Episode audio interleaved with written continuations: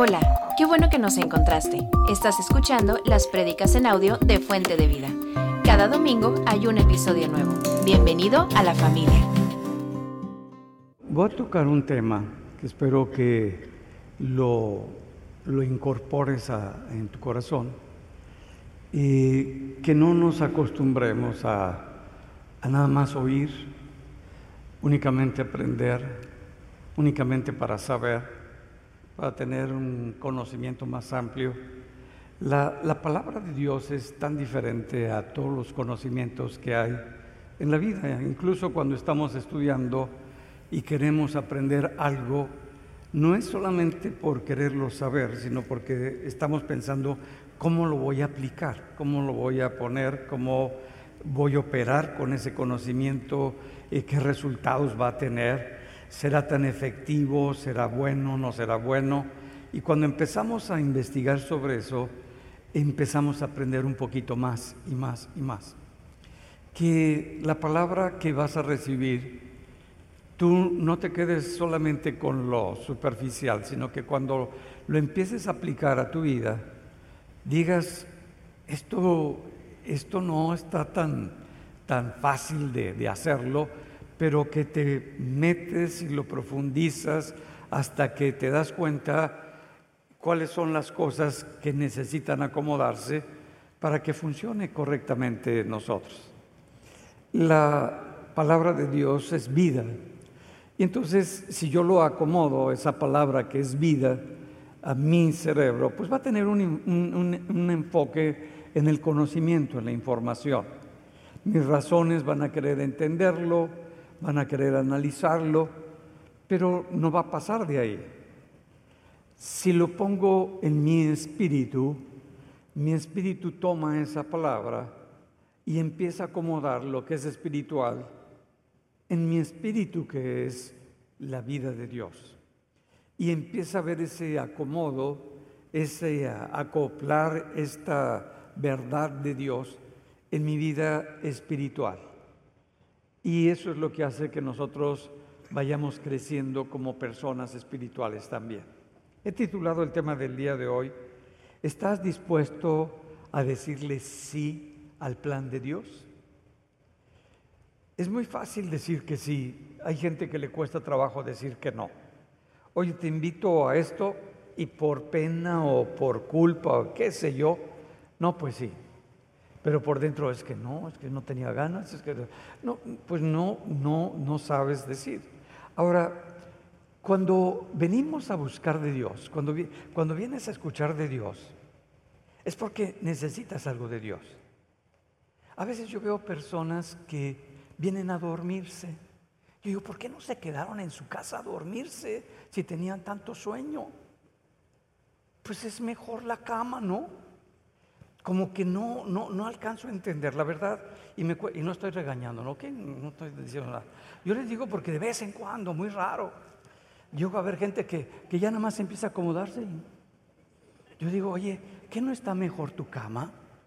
Para que te vayas a dormir a tu cama y descanses bien y, y reposes bien y te cuajes bien, te levantes a las 5 de la tarde y digas, ay, ya me duele el cuerpo de tanto dormir.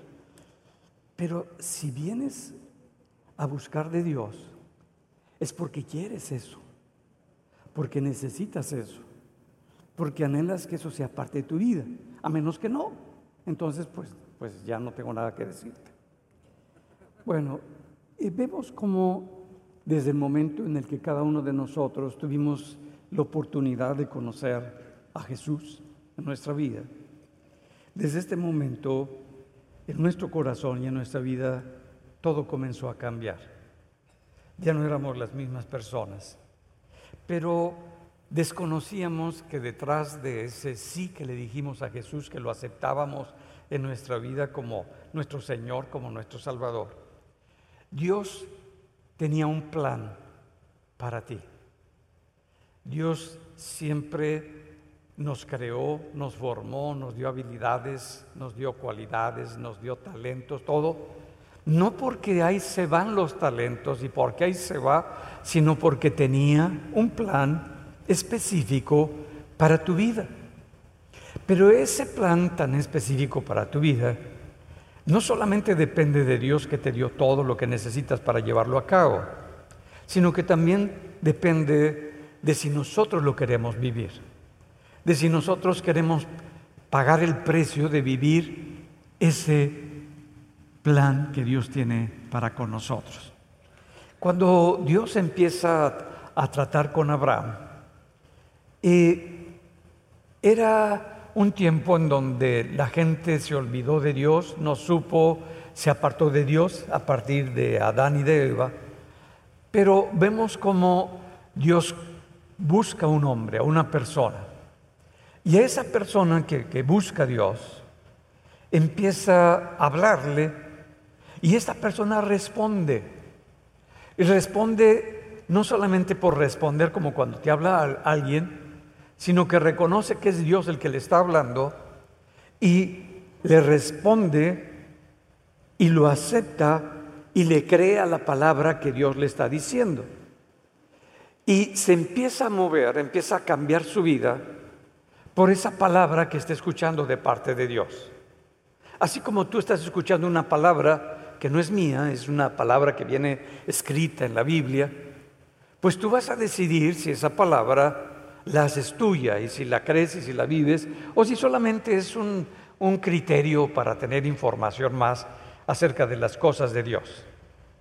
Y dice en Hebreos 11:8, por la fe Abraham, siendo llamado, mira, por la fe, tuvo un llamado, supo que era llamado, reconoció que tenía un llamado de parte de Dios obedeció para salir al lugar que había de recibir como herencia y salió sin saber a dónde iba.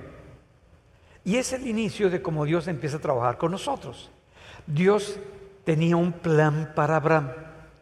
Dios tenía algo muy específico para tu vida. Y nunca nos dijo, cuando nos alcanzó el Señor, cuál era el plan que tenía, cuál era lo que iba a hacer, qué es lo que iba a hacer en nuestra vida. No nos los dice. Es algo que Dios ya tenía bien establecido. Ahora empieza con algo y nos dice, mira, deja eso, deja esas relaciones, deja esas amistades y ven y sígueme. Ven porque yo voy a hacer algo a través de tu vida. Y Abraham decide creerle a Dios y se va caminando a un lugar donde siente que Dios le está dirigiendo, aunque no sabe a dónde va ni cuál es el lugar. Dios le está enseñando a que dependa de Él, que aprenda a escuchar su voz, que cuando Dios te habla, Dios va a ir dirigiendo tu vida, que ya no decides tú, este lugar me gusta, o esta situación me conviene. No, sino es Dios el que va direccionando tu vida. Y Abraham estaba atento todo el tiempo que se estaba moviendo para escuchar cuando Dios le decía, este es el lugar. Ahora detente. Si yo quiero tener un plan de Dios, que no sé en qué consiste el plan que tiene Dios para mi vida, yo necesito empezarme a mover y estar muy atento para si en ese movimiento que estoy haciendo es algo que Dios quiere para mi vida, es algo que Dios estableció para mi vida. Y dice la escritura en el libro de Génesis que cuando Abraham, Dios le dice, este es el lugar que yo voy a dar por herencia a todos tus hijos y en ti serán benditas todas las naciones de la tierra. Y Abraham le creyó a Dios, no se quedó en ese lugar, sino se sigue moviendo al lugar donde Dios le, le, dice que llegue. Llega al lugar donde Dios le dice que ahí debe de estar. Monta su tienda, porque antes era donde vivía uno, en una tienda que se movía. Viene eh, muy seguro de que algo Dios tiene para su vida. Y dice una palabra que adoró a Dios le ofrece un holocausto a Dios e invocó a Dios. Después lo voy a ver este, este concepto, este término que es muy importante, pero empieza un nuevo inicio con un hombre que se mueve de acuerdo a la palabra que Dios le da. Eso es la fe, el movernos de acuerdo a lo que Dios quiere hablarnos. El que tú te muevas por esa palabra que Dios te da, por esa verdad que Dios establece para tu corazón. Entonces es un, cambio para nosotros. Dios comienza a direccionar nuestra vida y necesitamos poner tanta atención a todas las cosas que están ocurriendo a nuestro alrededor, todo lo que sucede a nuestro alrededor. Porque de todo lo que sucede y todas las cosas con las que nosotros vivimos, muchas veces no vienen de Dios, no son de Dios. Y aquello de lo que tú dependes, que no es de Dios, se va a secar, se va a acabar, tarde o temprano. Todo aquello con lo que iniciaste, en lo cual empezaste a construir tu vida, en lo cual empezaste a construir todo lo que tú creías y pensabas que era lo mejor, si no es de Dios, y colocaste a esa estructura, a esa persona, a lo que sea que, hayamos colocado, y no es de Dios, se va a secar. Se va a secar en nuestra vida. Y necesitamos tener cuidado. Todo lo que no es de Dios, todo lo que no es Dios, incluso aunque aparentemente es bueno, no es tan destructivo y tan, tan desagradable, a través del tiempo se va a secar y se va a acabar. Incluso las personas que te agradan, vas a llegar a ser una carga para ellos, porque no son Dios y no es de Dios. Y empezaste a construir ahí todo, creyendo que eso, que no es Dios, te iba a dar la felicidad, el sustento, la alegría de la vida en la cual Dios te ha ofrecido. Entonces empezamos a decidir qué es lo más importante, el recurso que Dios te da o la fuente que genera ese recurso. Y desgraciadamente confundimos nosotros y nos quedamos con el recurso y hacemos a un lado a la fuente que es Dios.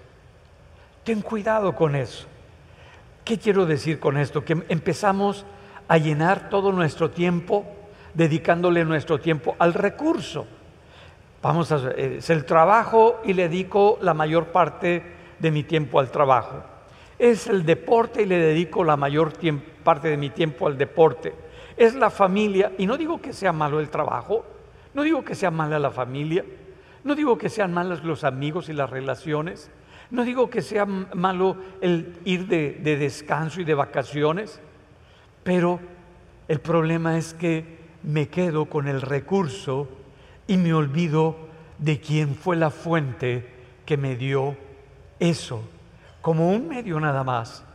Pero mi corazón está en mi Dios, no está en el recurso, yo lo que más me interesa.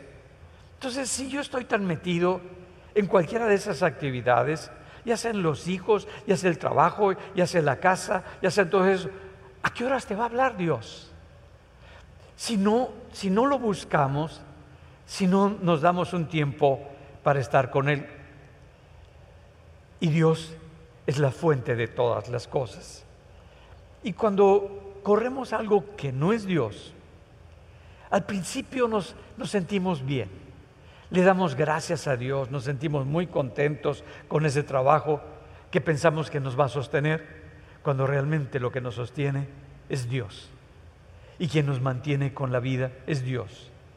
Por eso todas las cosas que no son Dios pueden provenir de Dios, pero no son Dios.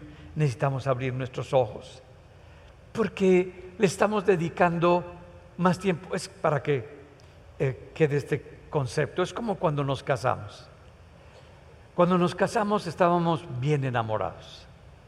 Nos gustaba muchísimo, independiente de cómo fuera para otras personas, nos gustaba muchísimo. Era el chico, era la chica más guapa y nos gustó, nos enamoramos, empezamos a convivir con, con la persona, pero después pues había que trabajar para sostener a la chica o para sostener la casa, sostener la familia. Ahora ya trabajan los dos, la pareja, y empieza a dedicar tiempo para todos ellos. Empiezan a venir los hijos, uno, dos, veinte, treinta, empiezan los hijos a venir. Y bueno, ahora le dedicamos tiempo a los hijos, estamos muy preocupados por los hijos. Y bueno, estamos este, tan emocionados y, vemos cómo trabajamos más, cómo le dedicamos tiempo y nuestro tiempo libre nos conectamos a algún medio que nos permita que nuestra mente esté en otra cosa, empezamos a ver las películas, ahora Netflix, eh, su enemigo es el que te duermas, porque si no estaríamos pegados ahí y está todo, todo el tiempo. La pregunta es, ¿ya te olvidaste que fue Dios el que te llamó? ¿Ya te olvidaste que fue Dios el que te dio todo para que fuera, fueras feliz en ese matrimonio, con esos hijos, en ese trabajo. Nos olvidamos de la fuente, que es lo más importante. Nos olvidamos de lo que tiene significado. Y cuando nos olvidamos de eso, nos enfocamos cada vez más de una manera equivocada a otras cosas. Después ya nos olvidamos de la esposa y nos dedicamos al trabajo, como si fuera el trabajo lo más importante y más significativo, porque me veo proyectado, porque me veo importante, porque me veo significativo. ¿Y eso qué importa en la vida? ¿Y eso en qué trasciende en la vida? Cuando lo más importante es el amor. El amor para con nuestro Dios y el amor para con la gente. Ahora vamos a, a vernos en la vida de un profeta. Elías era un hombre de fe. Elías recibe una palabra de parte de Dios porque va a tratar con el pueblo de Israel. El pueblo de Israel estaba completamente alejado de Dios, tenía muchos ídolos y pues Dios les hablaba y les hablaba y ellos se olvidaban a cada rato de Dios. Y le dice Dios a Elías, ve y habla con el rey, con Acab, y habla con el pueblo y dile que no va a llover. Y va Elías y le da la palabra y le dice que no habrá lluvia por su palabra.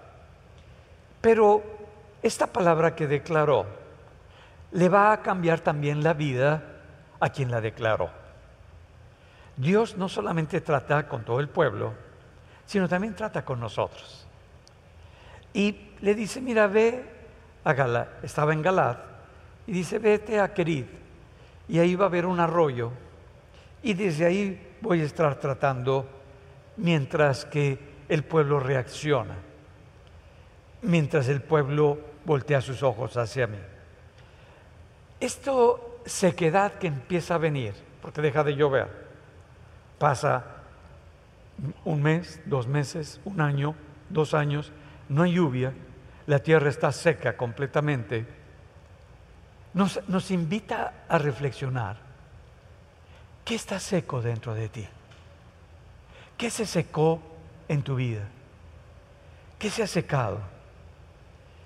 Porque yo veo la sequedad como una oportunidad de parte de Dios para ver hacia adentro, para ver qué es lo que ya no tengo esa vida de Dios, donde ya no tengo esa paz de Dios, donde ya no tengo esa comunión con Dios. Eso que me llenaba de vida, que no eran las personas, que no eran las cosas, que no era el trabajo, que no era el ministerio, que no era la actividad cualquiera que sea, sino mi Dios. ¿Qué está pasando? ¿Me sigo sintiendo seco? Entonces es una pregunta que tú te puedes hacer. ¿He reemplazado con algo a Dios? ¿Hiciste a un lado lo más importante que es la fuente y quitaste a Dios de ese lugar que tenía en tu vida y pusiste ahora algo? Y por eso te sientes seco, que hay algo que falta, que quisieras que te lo diera la esposa o el esposo o los hijos o el trabajo y sabes que no es suficiente porque es algo que solamente está en tu espíritu Y que todas esas cosas nunca llenarán tu espíritu porque no son espirituales. Y empieza una lucha. Entonces, como que esa sequedad nos invita a tomar una postura, una decisión, decir, no puedo seguir viviendo así. No puedo seguir moviéndome así. Viendo que si me duele, que si no me duele, que si paso bien, que si no está bien, que si aquello está bien, que está mal. Está hablando de una sequedad interior. Porque cuando hay esa vida, tú das la vida, tú ofreces ese manantial de vida que hay dentro de nosotros. Pero cuando se va secando, quisieras que todas las cosas estuvieran muy bien, que todo estuviera perfecto, que todo estuviera correcto. Y eso no es así en la vida. Pero ¿no será que hay algo que ya no es Dios? Y por eso te estás secando. Y a veces nosotros empezamos a tomar esa agua de vida que, que solamente Dios nos da por un agua contaminada. Y esa agua contaminada, como no sabemos discernir y no sabemos identificar qué tiene el agua, nos las tomamos como si estuviera buena el agua. Y muchas veces trae muchísimos minerales. Trae plomo, trae cobre, trae todo eso que se va a los huesos, trae mercurio, porque se va, los peces tienen mucho mercurio, se va a los huesos y nos empezamos a debilitar, nuestros huesos se empiezan a fracturar, todo lo que nos sostenía se empieza a quebrar, porque yo creía que esa agua me iba a dar la vida y el sostén, y no es así. Entonces, algo que necesitamos nosotros ver, identificar, eh, ¿de qué agua estás tomando? No vaya a ser que de lo que te estás alimentando, que piensas que es de Dios, no es de Dios. ¿Cómo sé si es de Dios? Porque las aguas que Dios te da hacen que salgan de tu interior esa agua viva, que tú seas, que estés vivo, que hables vida, que reflejes la vida de Dios. Mira, cuando el pueblo de Dios estaba viviendo en esclavitud, tenían 400 años como esclavos, Dios escucha su gemido, su clamor, su dolor. Y dice, este es mi pueblo al que le dije a Abraham que iban a estar esclavos 400 años, ya pasó ese tiempo.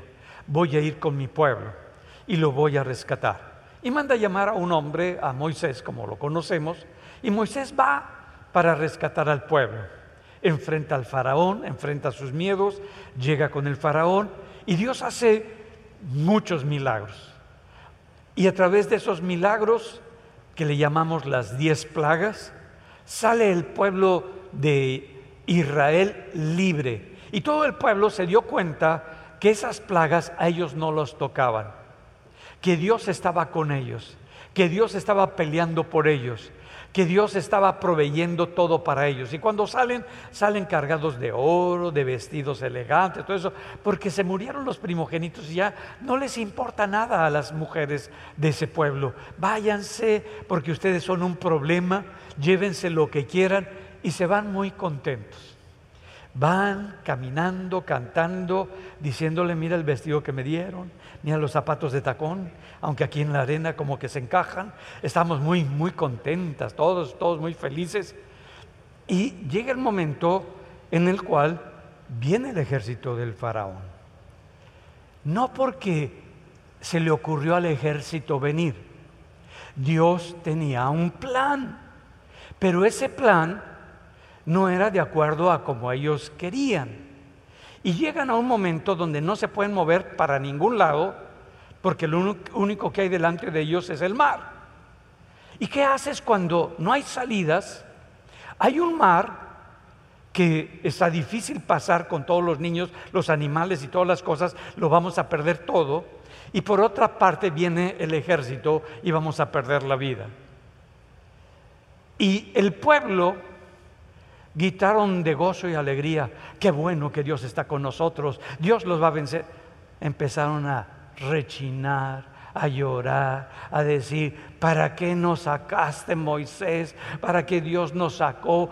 Mejor ahí sirviendo, después de que chillaban, después de que se quejaban, después de que Dios hizo tantos milagros, la, la pregunta es, ¿puedes ver todo lo que Dios ha hecho en tu vida? ¿Podemos ver lo que Dios está haciendo en nuestra vida?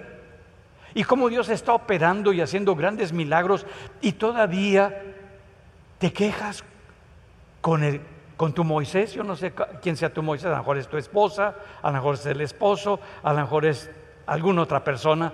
Y por tu culpa yo estoy así, mira nada más, todo eso. Cada quien se agarra a su Moisés, ¿no es cierto? Unos están más grandes, otros más viejos, otros más feos, de todo, pero es su Moisés. Y se agarraron con, Moisés. Y, Moisés no sabía ni qué hacer. Por lo tanto, Moisés ora a Dios y le dice, Moisés, usa la vara que tienes, háblale al mar, pégale y se va a abrir el mar. Pues ni tardo ni perezoso le pega, se abre el mar y todos pasan felices, ay, contentísimos. Bueno, vemos la historia que pasaron, Dios ahoga a todos los enemigos, están muy contentos, cantan, alaban, se vuelven poetas, de todo, porque Dios los liberó. Pasa un tiempecito y los lleva al desierto. ¿Te has preguntado por qué no los llevó Dios a la tierra prometida?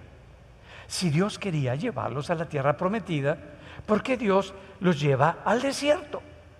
¿Por qué estoy pasando por un desierto? Porque en el desierto, que no hay nada y que no se puede sostener la vida, tú vas a decidir si dependes de Dios o dependes de tu entorno. Y el entorno no tiene nada. Qué, qué, hermoso es Dios. ¿Te ha pasado que de repente se te cae todo? De repente lo pierdes todo y de repente no ves posibilidades en todo lo que te rodea. Y entonces le dices a Dios, ay gracias Señor porque tú eres mi proveedor o buscas a un Moisés para rechinar, culpar, decir, porque Dios tiene un plan, pero ese plan de Dios es terrible. Bueno, así eran ellos y empezaron a rechinar, dice en Éxodo 17:7.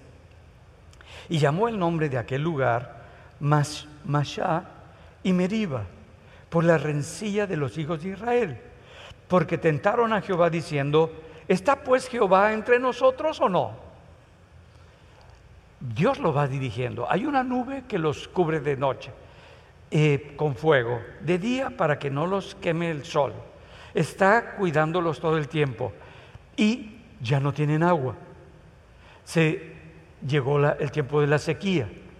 Y en lugar de buscar a Dios, buscan a su Moisés. Buscan con quién quejarse buscan con quién decirle todo lo horrible que están sintiendo. Mira, ya, la, en la boca. Está seca, está seca, me estoy secando. Y Dios dice, y tientan a Dios. ¿Cómo lo tentaron? Diciendo, ¿qué acaso Dios no está conmigo? Y Dios le dice a Moisés, este pueblo no aprende.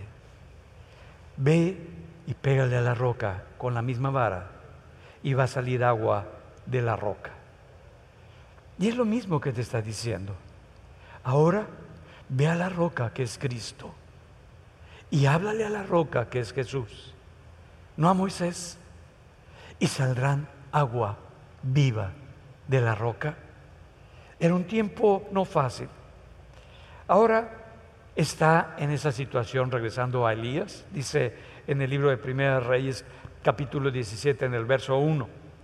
Entonces Elías Tisbita, que era de los moradores de Galad, dijo acá, vive Jehová, Dios de Israel, en cuya presencia estoy, que no habrá lluvia ni rocío en estos años, estos años, sino por mi palabra.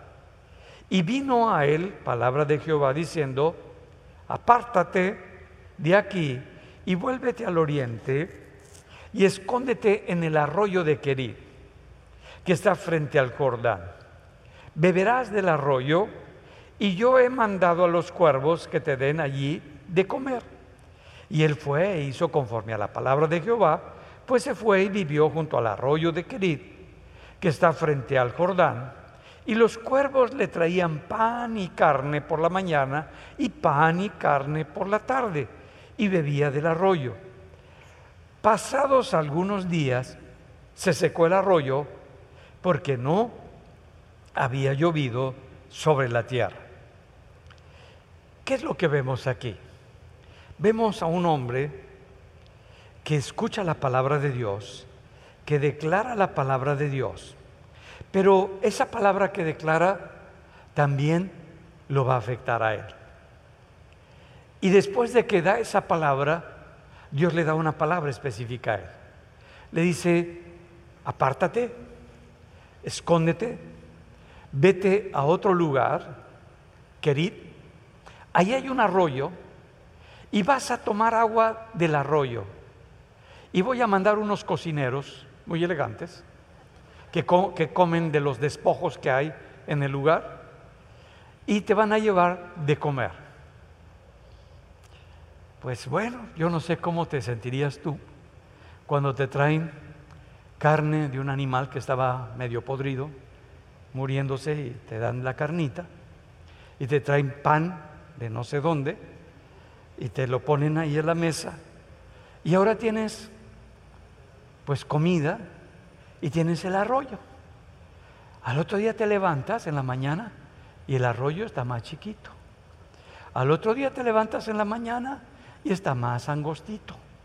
Al otro día ya ni te quieres levantar porque ya es un chorrito de agua. Y llegó el momento en que se levantó y ya no hay agüita. Y Dios no le ha dicho nada, ni muévete de ahí, ni las cosas van a cambiar.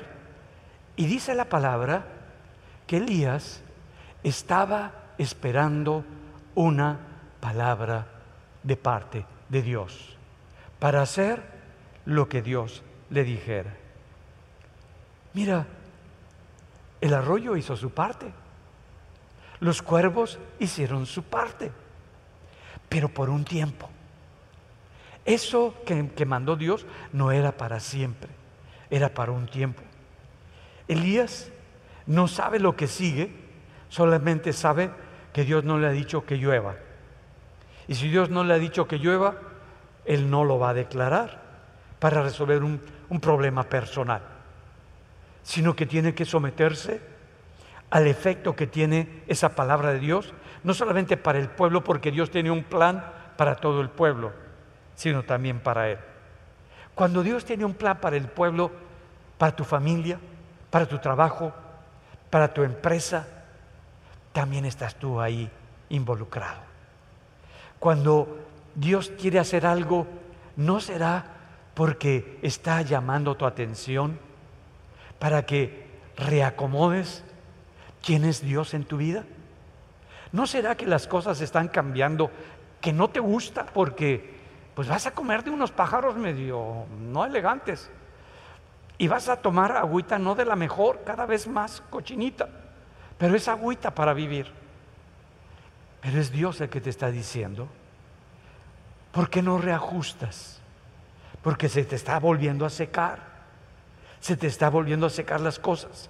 ¿Te has sentido que tienes todas las cosas, pero por dentro te está secando? ¿Que no ves que las cosas a tu alrededor ya se le secó a tu familiar, ya se, se está secando la empresa? Tú dices, bueno, pues abro otra. No es eso. No es que abras otra. Se está secando el matrimonio. Me agarro otro, me agarro otra. Y, y no es así. Dios no dice en su palabra, cuando no os gustéis, divorciaos en el nombre de Jesús. No dice eso. Dice que decidiste casarte para toda la vida. Dice que decidiste estar y ser fiel con tu pareja para toda tu vida. Que es un compromiso que hiciste no con la gente, no es una cuestión social, es algo espiritual. Y a veces como que no lo entendemos. Estás haciendo un pacto espiritual que va a afectar a tu vida espiritual, va a afectar todo lo, que tú eres. Es lo mismo cuando Dios nos dice, vas a entrar conmigo en un pacto. Esto es de por vida. No es para cuando las cosas te van bien o cuando las cosas no están como tú consideras. Es un pacto para siempre. Y nosotros, desgraciadamente, comenzamos a copiar lo que está en el sistema social que nos rodea. Y como vemos que en el sistema social ya todos se divorcian, todo se hace, pues yo lo, lo, veo como algo sano, como algo normal. No es así. Es algo que Dios quiere hacer en tu vida. Cuando una persona me dice, me quiero casar con esta persona, ay, qué bueno. La persona ama a Jesús, tiene a Jesús en su corazón. Eh, bueno, lo evangeligué o la evangeligué, o sea, me lo agarré y le enseñé del Señor. No, eso no es, es, es una decisión que tiene que tomar la persona en su corazón. Ni se me puede casar. Le digo, no, porque ¿qué voy a unir? Uno, algo que no tiene la vida de Dios con algo que tiene la vida de Dios, bueno, que dice que tiene la vida de Dios, pues ¿cómo? No hay esa unión espiritual. Y les digo, si sabes contar conmigo, no cuentes, no le puedo entrar, porque represento algo espiritual y voy a establecer algo espiritual, no algo social. Haz algo social, haz la pachanga, la fiesta, invítame, bailo, todo, pero no haya eso espiritual. ¿Por qué? Porque es algo más grande lo que Dios nos está llevando. Y Dios nos está llevando a tomar una decisión. ¿Cuál es la decisión? Antes de moverte en donde no sabes cómo moverte, hay un plan para tu vida. Y en ese plan que parece que todo está de cabeza, no está de cabeza. Fue mandado a hacer para que todos podamos voltear nuestro corazón a Dios, tu casa, tu familia, tus amigos, todos los que están involucrados, volteen su corazón a Dios.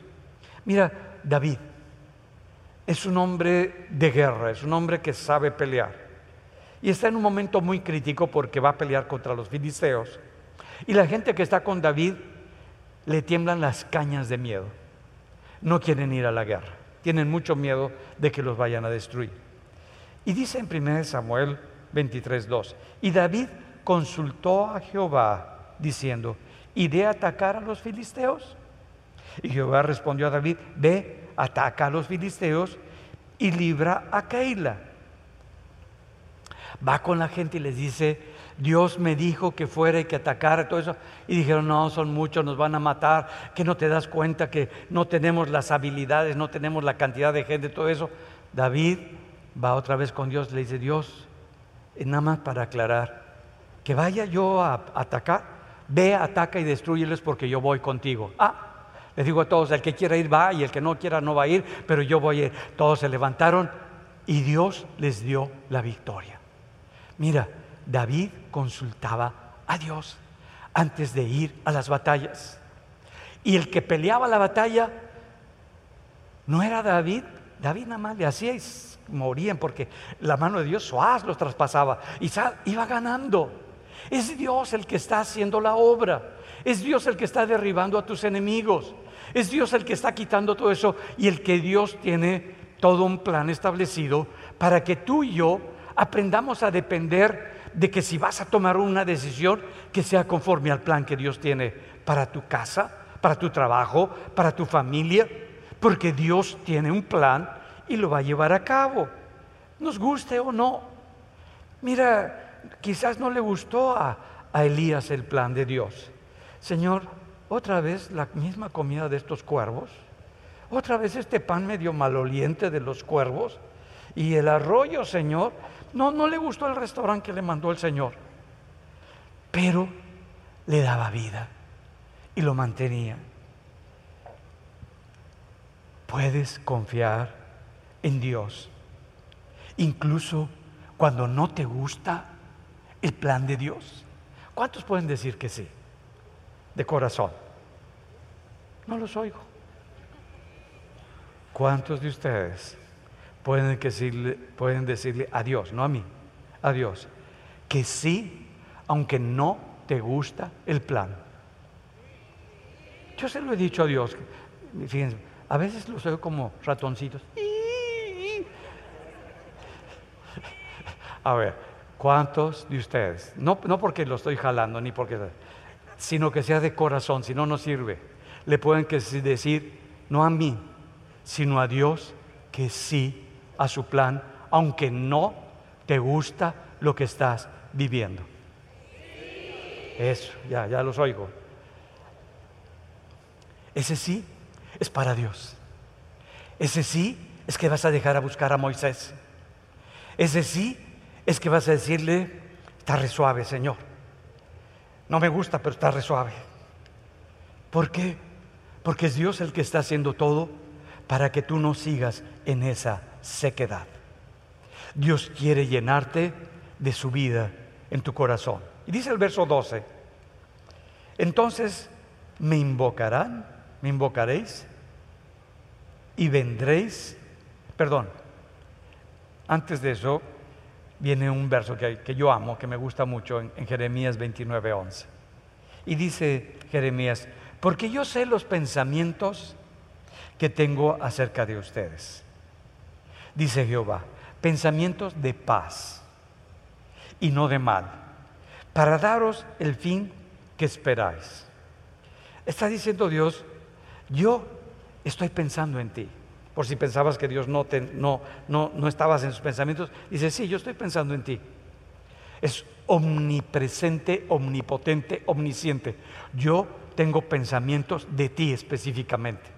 Es que anda muy ocupado. No, es Dios, no eres tú, es Dios. Y tiene pensamientos acerca de ti. Y lo que está pensando Dios es un pensamiento que va a traer paz a tu vida. Y es lo que está diciendo. No viene el mal, aunque tú estás pensando que está la cosa terrible. No, yo tengo un pensamiento que va a traer paz a tu vida.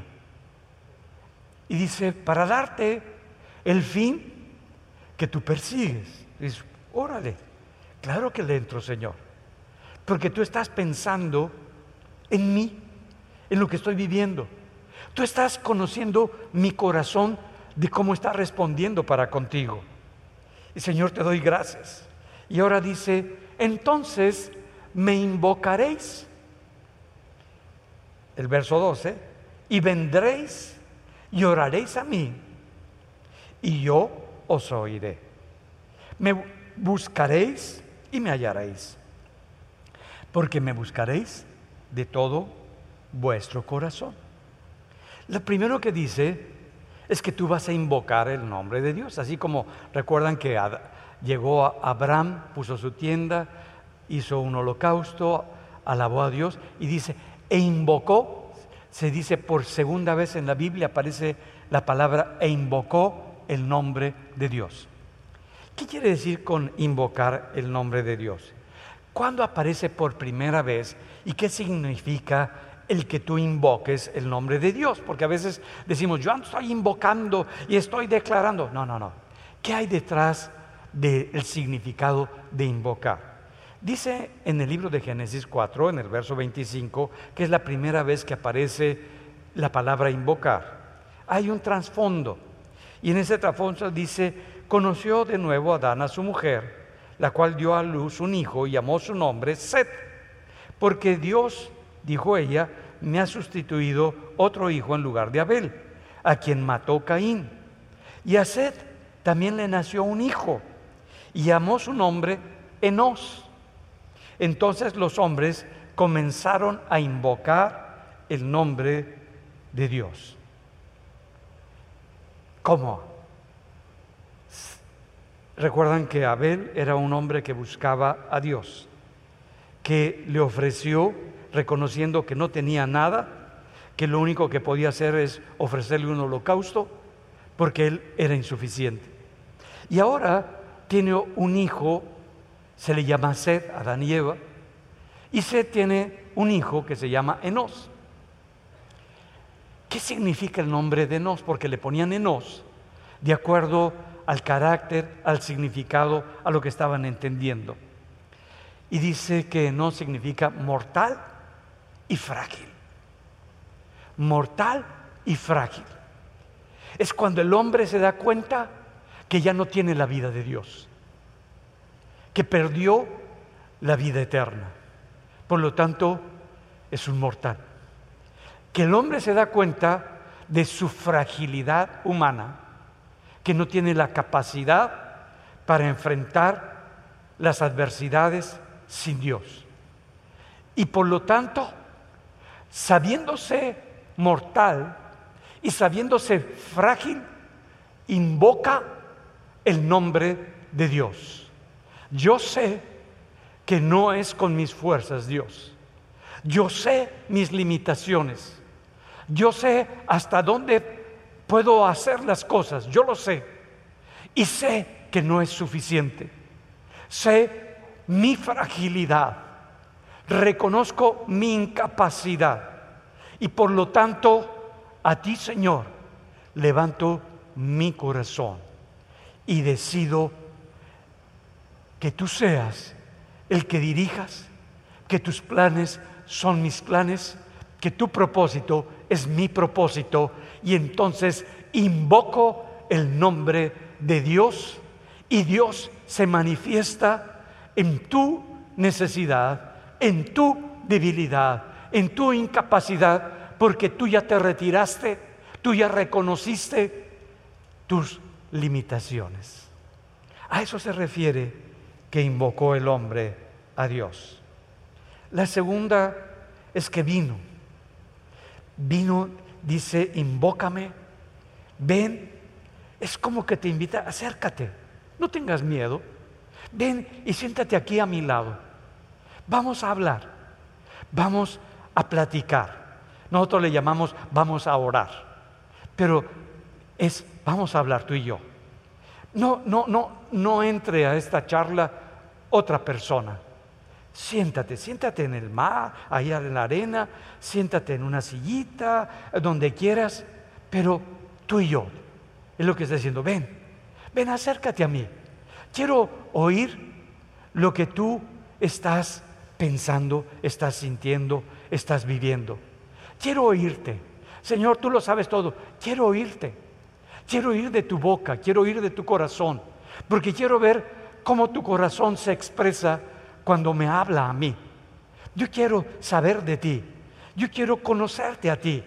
Me interesa oírte. Eso es venir a Dios. Eso es buscar a Dios. No porque Dios se haya perdido, sino que yo estoy perdido.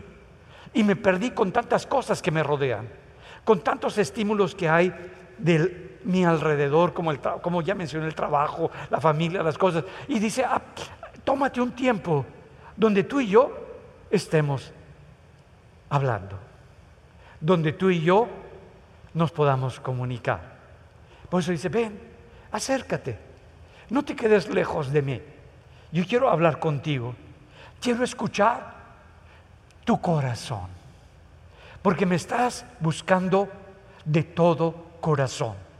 Dios no quiere oír tus pensamientos, tus grandes ideas, tus grandes sueños. Quiere escuchar tu corazón. El corazón es donde tenemos los valores más grandes en nuestra vida. Y quiere escuchar lo que realmente es grande para ti, lo que realmente es valioso para ti, lo que realmente es importante para ti. Eso lo quiere escuchar Dios. Pero, ¿estás tú dispuesto a escucharlo a Él? ¿Estás tú dispuesto a, pasar ese tiempo con Él? Y por eso dicen en último lugar, busca la oración, busca ese tiempo. No es un momento. Hay gente que dice es que no, no, no tuve el tiempo para ir a orar. No has entendido. La oración es una manera de vivir. Es una manera de moverte. Que cuando estás cocinando, los que cocinan, yo cocino, cuando estás cocinando, estás hablando con Dios. Estás platicando con Dios. Estás escuchando lo que Dios te quiere enseñar y lo que Dios te quiere hablar. Que cuando vas en el transporte, Dios va contigo ahí en el transporte, ya sea en el carro, en el camión, en lo que sea, Dios está contigo y estás hablando con Él. Que cuando estás trabajando y de repente tienes un tiempo para dejar de pensar del trabajo, te pones en contacto con Dios. Eso es la vida de oración. No es un momento, y claro, para que la pases bien, pues hay tiempos donde te aíslas, te gusta poner una alabanza y estás disfrutando tu charla con Dios. ese apartarte y decirle, me quiero disfrutarte Dios, quiero escucharte. Y que le dices a Dios, Señor, acepto tu plan. Y no que tienes ahí, excepto, excepto esto, no, que le dices, lo que venga Dios, lo que sea Dios. No es fácil, no es fácil cuando no sabes, no lo que Dios va a tratar contigo, sino que Dios te va a utilizar, pero ese plan que tiene Dios para tu vida, si tú eres la cabeza de tu hogar o estás al frente de tu hogar, va a repercutir con todos los de hasta abajo. Y todos los de hasta abajo pues van a sentir el mover que Dios quiere hacer. Y a lo mejor no te va a gustar. A lo mejor va a ser difícil. Y va a decir, Señor, y mira nada más lo que está pasando acá. Y mira, y dice, ¿no que querías mi plan? ¿No que querías que todo se ordenara? ¿Qué no ves que yo veo a futuro? Y como veo a futuro, ordeno, estructuro y coloco las cosas correctamente antes de que ya no se puedan hacer esos cambios? ¿Que yo estoy pendiente de tu vida? Y mira, es fácil decirle la primera vez que, a Dios que sí. Cuando tú recibiste la palabra, sabías que era Dios el que te estaba hablando y aceptaste a Jesucristo en tu corazón como tu Señor, como tu Salvador, le dices, sí Señor, sí Señor, yo te amo, yo te quiero. Y, vino el Señor te dio una nueva vida y dices, hijo, qué padre, ya. Todo está bonito. ¿Cuántos tuvieron esa experiencia? ¿Verdad? Es padrísima la experiencia, es una vivencia única en la vida. Pero después de que le dijiste que sí, pasan algunos años y entonces viene otro segundo sí que pide el Señor. Ay, Señor. Y entonces, en este segundo sí, es cuando te dice, ¿Quieres seguirme y ser discipulado por mí? Uh, no oigo, no oigo, soy de palo, tengo orejas de lo que sea. ¿Qué es lo que Dios nos está diciendo? Este segundo sí, no cualquiera le dice a Dios que sí. Este segundo sí es un sí de seguirme no de congregarme, de ir y tener una religión y ya cumplí el domingo o ya cumplí con lo que tu cerebro te, te, dice o la tradición o la costumbre. No, es sí quiero seguirte y que mi vida sea transformada, moldeada, cambiada por Jesús. Mira, los discípulos, no todos, uno le salió medio malo, eran seguidores de Jesús. Yo soy un seguidor de Jesús. ¿Qué es ser un seguidor de Jesús? Que lo veo, que veo cómo se mueve, porque ahí tengo su palabra, que veo cómo actúa y entonces me veo en Él y eso lo quiero hacer. Así quiero vivir. Si eso hacía Jesús, yo lo puedo hacer, porque Jesús está en mí. Pero empiezo a ser un seguidor de Jesús se ponen las cosas terribles mal y, empieza a ir terrible. Y digo, yo soy un seguidor de Jesús. Yo quiero lo que Jesús quiere para mi vida. No me voy a ir para atrás, no me voy a rajar, como decimos, sino que en lo que Él ha dicho para mi vida, yo lo quiero para mi vida. Ese es un seguidor. No cualquiera dice que sí al segundo sí, porque estábamos re bien en el primer sí. Todo bonito, todo alegre, todo eso. Y luego hacemos de Dios una religión, cumplimos reglas, normas, ah, tenemos un ministerio. Eso. eso no es Dios, son actividades que salen cuando tú tienes un corazón para Dios. Pero lo más importante es, quiero vivir como Él. Quiero ser como Él. Quiero caminar como Él. Ese es mi sí. Que aunque las cosas se ponen terribles, yo dije sí. Aunque las cosas no son como yo esperaba, yo digo sí. Aunque estoy tronado, cansado, reventado, yo digo sí a Dios. Porque es Dios. Eso es un segundo sí. Mira, gracias a que una persona le dijo que sí a Dios, yo conocí a Cristo. Y gracias a que yo dije que sí, mi familia paterna conoció a Cristo. Todos mis hermanos, toda mi familia, les compartí a todos. Gracias a que le dije el segundo sí a, Jesús, estoy sirviéndolos a ustedes. Estoy sirviendo a Dios. Por ese segundo sí, que llueve, que relampaguee, que las cosas se ponen terribles, mi sí es para siempre con Dios. Ese es el ser un seguidor. Ese es el segundo sí que Dios nos invita. Así como se movió Abraham por la fe, ¿por qué? Porque obedeció, porque actuó en lo que Dios le, pidió. No se trata de que estás ganando el amor por Dios. No se trata tampoco de que ahora estás obedeciendo. No, no es Dios como nosotros. Es que o entregas o no entregas el corazón. O das tu vida o no. Es un sí para hacer la voluntad de Dios. Para moverme en lo que Dios quiere en mi vida. Entonces, mis sueños, mis deseos, mis anhelos ya no ocupan el primer lugar en mi vida. Puedes quitar tus sueños, tus anhelos, o sea, quitarte tú y poner a Dios en primer lugar en tu vida. Ese es el segundo sí, donde Dios toma ese lugar. Si Dios te dice, deja eso, cierra eso, así como le dijo a Elías, muévete, no va a haber lluvia, te voy a mandar a un lugar y la vas a pasar difícil, tú le dices sí a Dios. Y así como Elías no se movió de ese lugar hasta no recibir una palabra de parte de Dios. Porque, porque Dios también estaba moldeando la fe de Elías.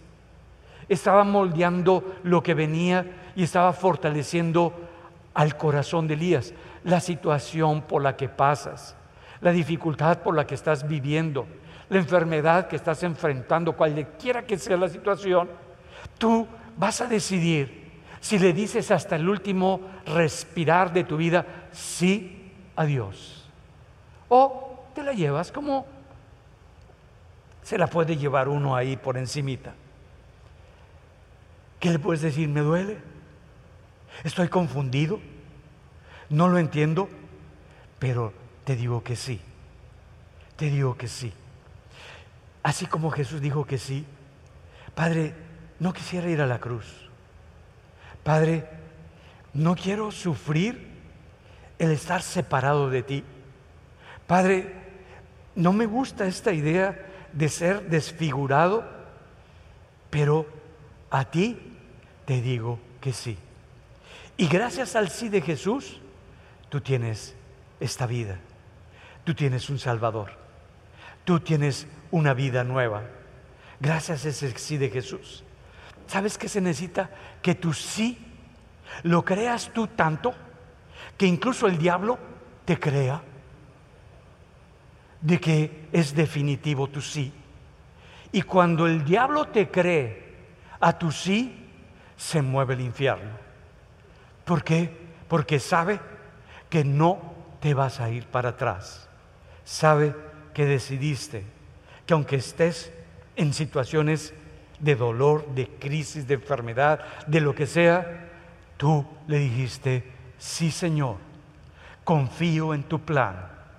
Aunque no sé en qué termina, yo me moveré en tu plan. ¿Estás dispuesto a vivir así? ¿Estás dispuesto a dar el segundo sí a Dios? Yo no te voy a oír.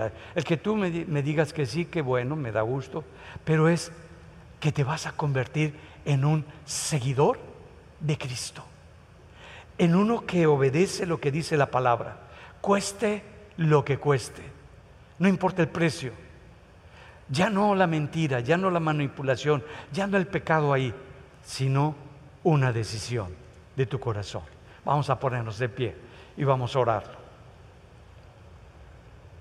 Es como cuando vas a, la boda es como cuando nosotros nos bautizamos también y vas a la boda y, este, le vas a decir que sí para estar con esa persona y ya no más con otra. Que vas a dejar a todas las demás o a todos los demás, no nada más en acción, sino en mente, en sentimientos, y que le estás diciendo que sí a esa persona. Pero esa persona, pues ya es como las pasitas, ya se agarapiñó. Y aunque está este medio, medio, este, pasados los años, que ya no tiene los 20 años, sino que ya tiene los 50, los 60, los 70, los 80, los 90 y demás. Y le sigues diciendo que sí, que ya no tiene la figurita que antes tenía, sino tiene otra figura. Pero tú le dices que sí, que no es por la figura, no es por la cosa física, sino porque es la persona a que le dijiste sí y con la que quieres pasar tu vida. Así es con Jesús. Así es con Dios. Señor, así como se va haciendo el matrimonio y se van pareciendo y ya sabe lo que piensa uno, lo que piensa el otro, así es un seguidor de Cristo. Y se ve, a los cristianos les llamaron por primera vez cristianos porque vivían, se comportaban, se conducían como lo hacía Jesús. Y dijeron, pues estos son cristianos. Hacen entonces que eso se diga de nosotros. No porque nos congregamos, sino porque vivimos y seguimos a Jesús, que es nuestro Señor y nuestro Salvador. Entonces, si estás dispuesto a este segundo sí, que es una entrega de tu vida, en tu compromiso, de tu tiempo, de tu primer valor que tenías ahí, porque metiste otros valores y que los vas a quitar para poner a Jesús, ese es tu segundo sí a Dios. ¿Estás dispuesto a cambiar eso? Pues eso díselo a Dios. Vamos a orar. Padre, gracias. Veo la vida de Elías. Veo la vida de Abraham. Veo incluso la vida de Jesús, que te dijo sí a ti, que te dijo hágase tu voluntad. El plan que estableciste que se cumpla en mi vida. Así como Jesús lo dijo, así como Elías lo vivió, así como Abraham también lo vivió, así como David también vivió de acuerdo a tu plan. No quiere decir que fueron perfectos, solamente Jesús, pero tuvieron fallas, pero nunca se apartaron de tu palabra y de ti, Señor. Que así, Señor, que hemos tenido fallas, que he tenido errores, díselo a Dios, que he colocado valores por arriba de ti, hoy que puedo ver la sequedad en la que me encuentro, que puedo ver que ya esa vida que yo tenía, como que se va secando como ese arroyo, me doy cuenta que te necesito a ti porque tú eres la fuente de mi vida. Y te digo que sí, Señor, a tu plan y digo que no a mis planes. Y que en lo que tú me digas que me mueva, yo me voy a mover. Y lo que tú digas que deje, lo voy a dejar. Y lo que tú digas que yo haga, lo voy a hacer. Te doy gracias, Padre, porque sé que hablamos de nuestro corazón y que ahora ponemos esta decisión delante de ti, porque me convertiré a partir de ya en un seguidor tuyo, en un discípulo tuyo, para ser completamente moldeado, transformado y cambiado para establecer a este Cristo que vivió por mí, ahora establecerlo en mi diario vivir. En el nombre de Jesús. Amén y amén. Gloria a Dios.